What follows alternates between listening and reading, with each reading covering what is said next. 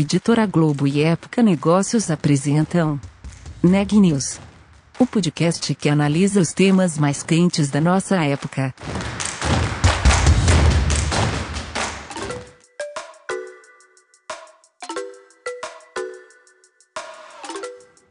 Olá, meu nome é Daniela Frabasile, eu sou da Época Negócios e esse é mais um episódio do Neg News, uma série de reportagens especiais sobre a pandemia do novo coronavírus.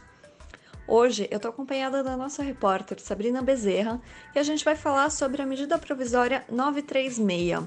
Para quem não se lembra, essa é a MP que fala sobre a possibilidade da redução de jornada e de salário dos funcionários e também da suspensão dos contratos de trabalho.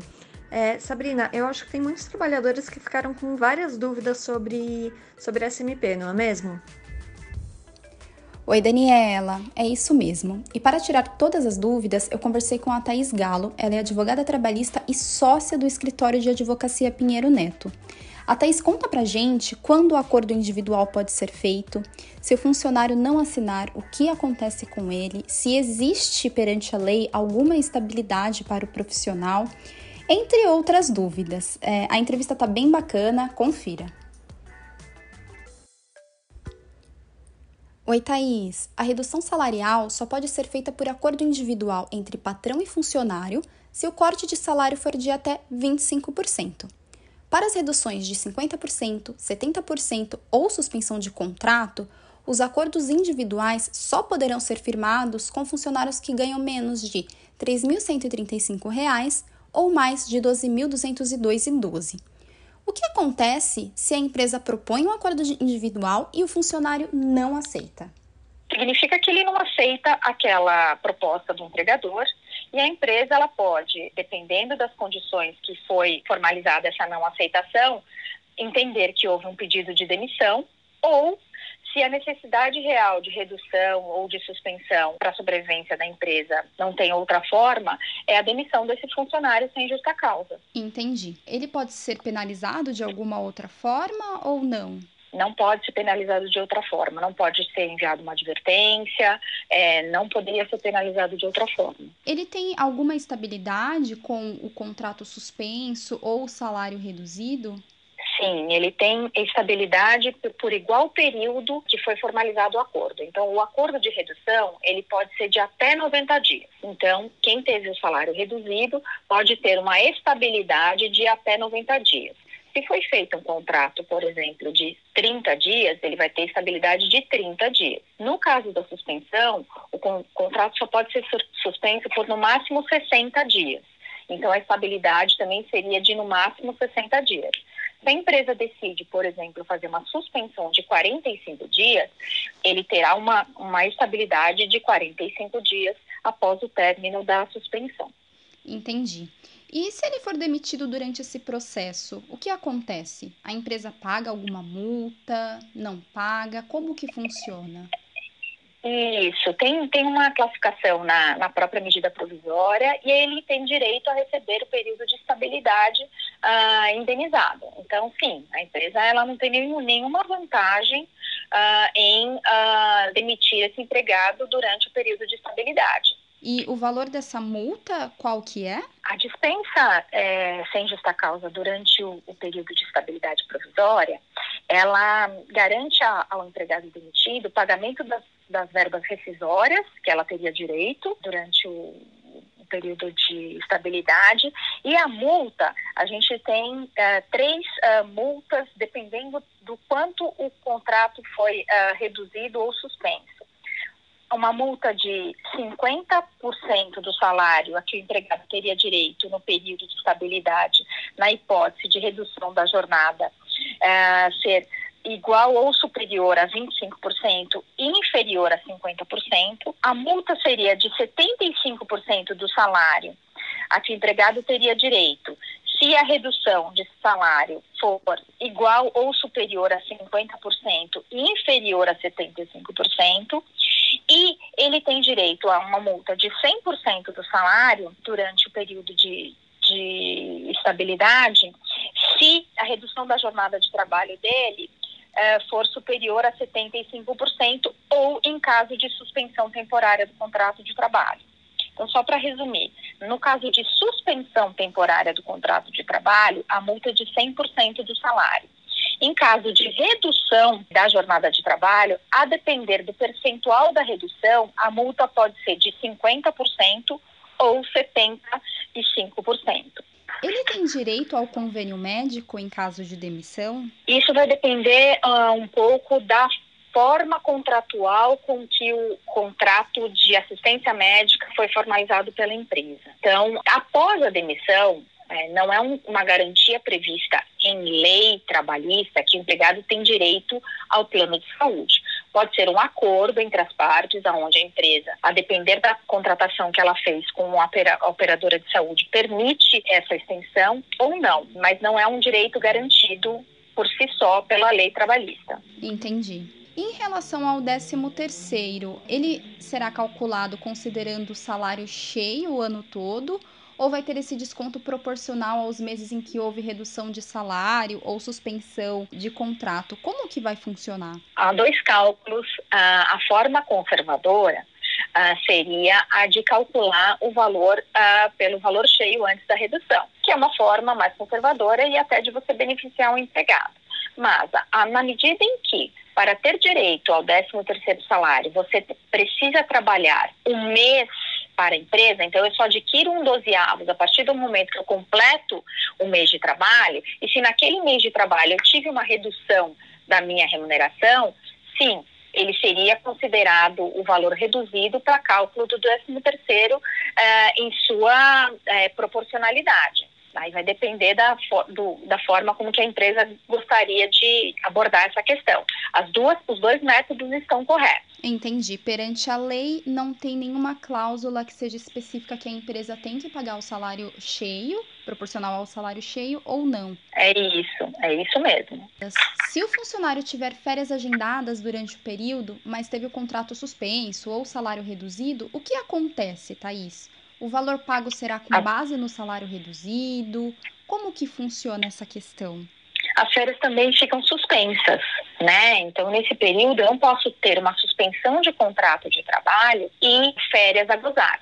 Então, as férias ficam suspensas para serem gozadas posteriormente. E aí, o pagamento do valor das férias será de acordo com o pagamento do mês pós suspensão do contrato de trabalho. Bacana. No caso da suspensão de trabalho, vamos supor que o funcionário é, precisa tirar as férias porque calhou de vencer a segunda, então ele precisa tirar. Como que vai funcionar no caso de suspensão de contrato? Após a suspensão, ele já é obrigado a gozar essas férias. Então, terminou o período da suspensão, a empresa concede uh, as férias uh, vencidas dele. E ele recebe o valor normal uma pergunta é, bem interessante, porque durante a redução é, da jornada de trabalho e uh, do salário, ele pode tirar férias, porque o contrato está ativo. Então, se ele precisar tirar férias durante esse período, tendo em vista que já vai vencer o segundo período, é, a empresa pode conceder as férias para ele e o, a lei de férias fala do valor do salário do mês, então ele teria direito a receber o valor reduzido. O que as, muitas empresas têm feito é, para não prejudicar o funcionário, é que, uh, como as férias você tem que trabalhar o ano inteiro para que a concessão seja depois desse período de 12 meses completo, é, na prática, o que eu tenho visto é que a, a, as empresas, apesar de é, ser possível pagar o salário reduzido, elas têm adotado uh, pagar as férias com salário cheio, como uma medida de não, não prejudicar o trabalhador nesse momento de, de necessidade. Entendi, mas perante a lei, ela não tem essa obrigação. Certo. Bacana. E em relação ao depósito do Fundo de Garantia por Tempo de Serviço, ele será depositado proporcional à redução salarial? Sim, proporcional à redução salarial. E no caso de contrato suspenso, como que vai funcionar? Então, essa é uma pergunta também interessante. É, a lei não diz nada, é, mas a lei fala que a empresa tem que manter uh, todos os benefícios. Então, benefício, e aí a lei fundo de garantia é um benefício, você re recolhe 8% do salário pago ao trabalhador. Então, seria 8% do valor reduzido. Entendi.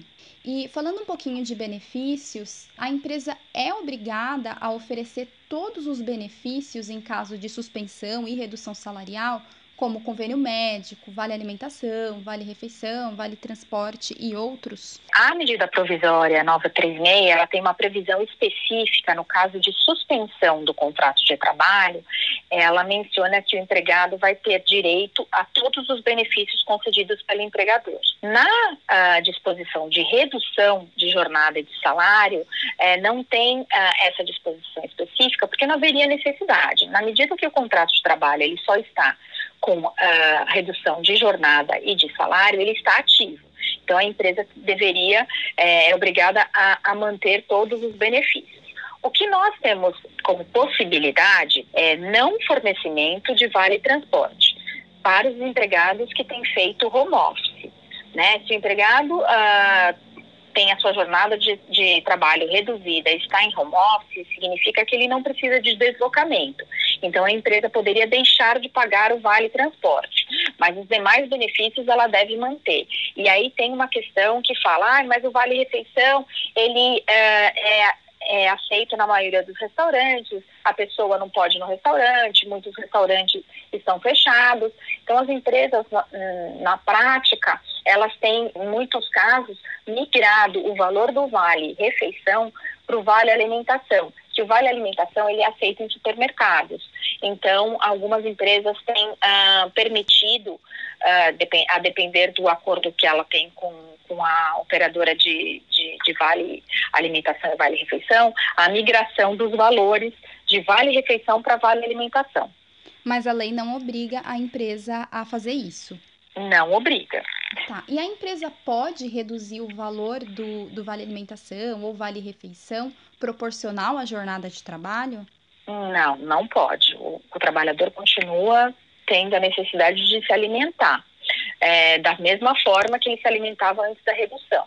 E no caso de suspensão de, de contrato, caso a empresa tenha barrado os benefícios, como que o funcionário deve proceder? Ele pode uh, entrar com uma reclamação trabalhista, pleiteando o pagamento desses benefícios, ou ele pode denunciar para o sindicato e o sindicato pode uh, pedir esclarecimentos, ele pode denunciar para o Ministério Público do Trabalho também. Mas uh, não é comum que as empresas façam isso por conta da disposição expressa na, na medida provisória de obrigatoriedade de manutenção dos benefícios. E se o, profissional teve o contrato suspenso ou salário reduzido, mas tem empréstimo consignado, a empresa deve entrar em contato com o banco para suspender o pagamento durante este período? Ela tem essa obrigação? Não, a empresa não tem essa obrigação. O empréstimo consignado, ele é firmado via empresa, mas o beneficiário desse empréstimo é a pessoa física. Então, é ela que deve entrar em contato com o banco e fazer uma renegociação ou conversar uh, sobre esse, esse empréstimo. Qual foi o acordo que foi feito com, com o banco? Se o banco aceitou uma redução, uh, se o banco não aceitou. De modo geral, as empresas elas auxiliam os empregados a fazer esse tipo de contato. E se o contrato foi suspenso ou o salário reduzido, como o funcionário ele deve proceder para receber o auxílio do governo?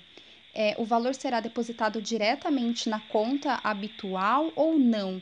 Como que ele deve proceder?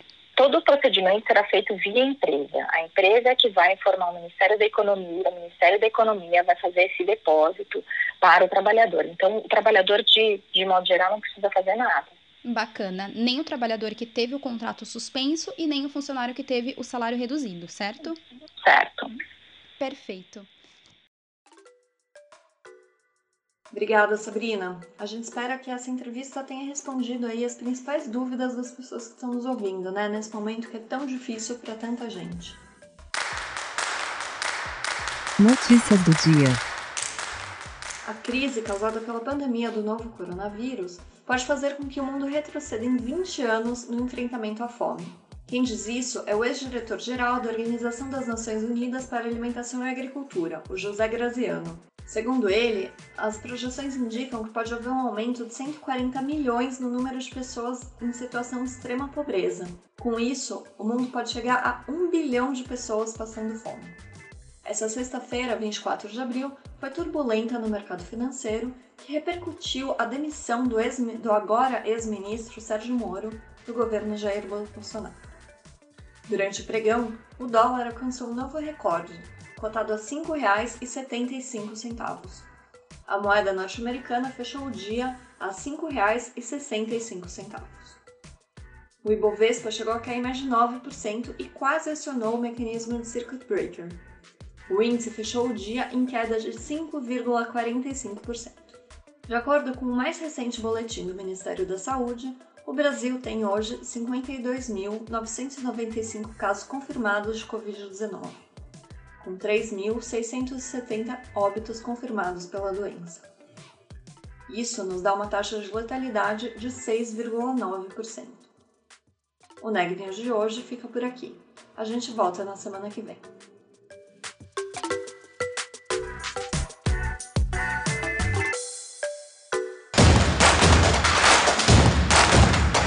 Esse podcast é um oferecimento de Época Negócios. Inspiração para inovar. Não deixe de conferir nossos outros podcasts. Presidente Entrevista Presidente. The Office. E os negócios da nossa época. Ouça, acompanhe, compartilhe. Vamos fazer deste podcast o nosso ponto de encontro.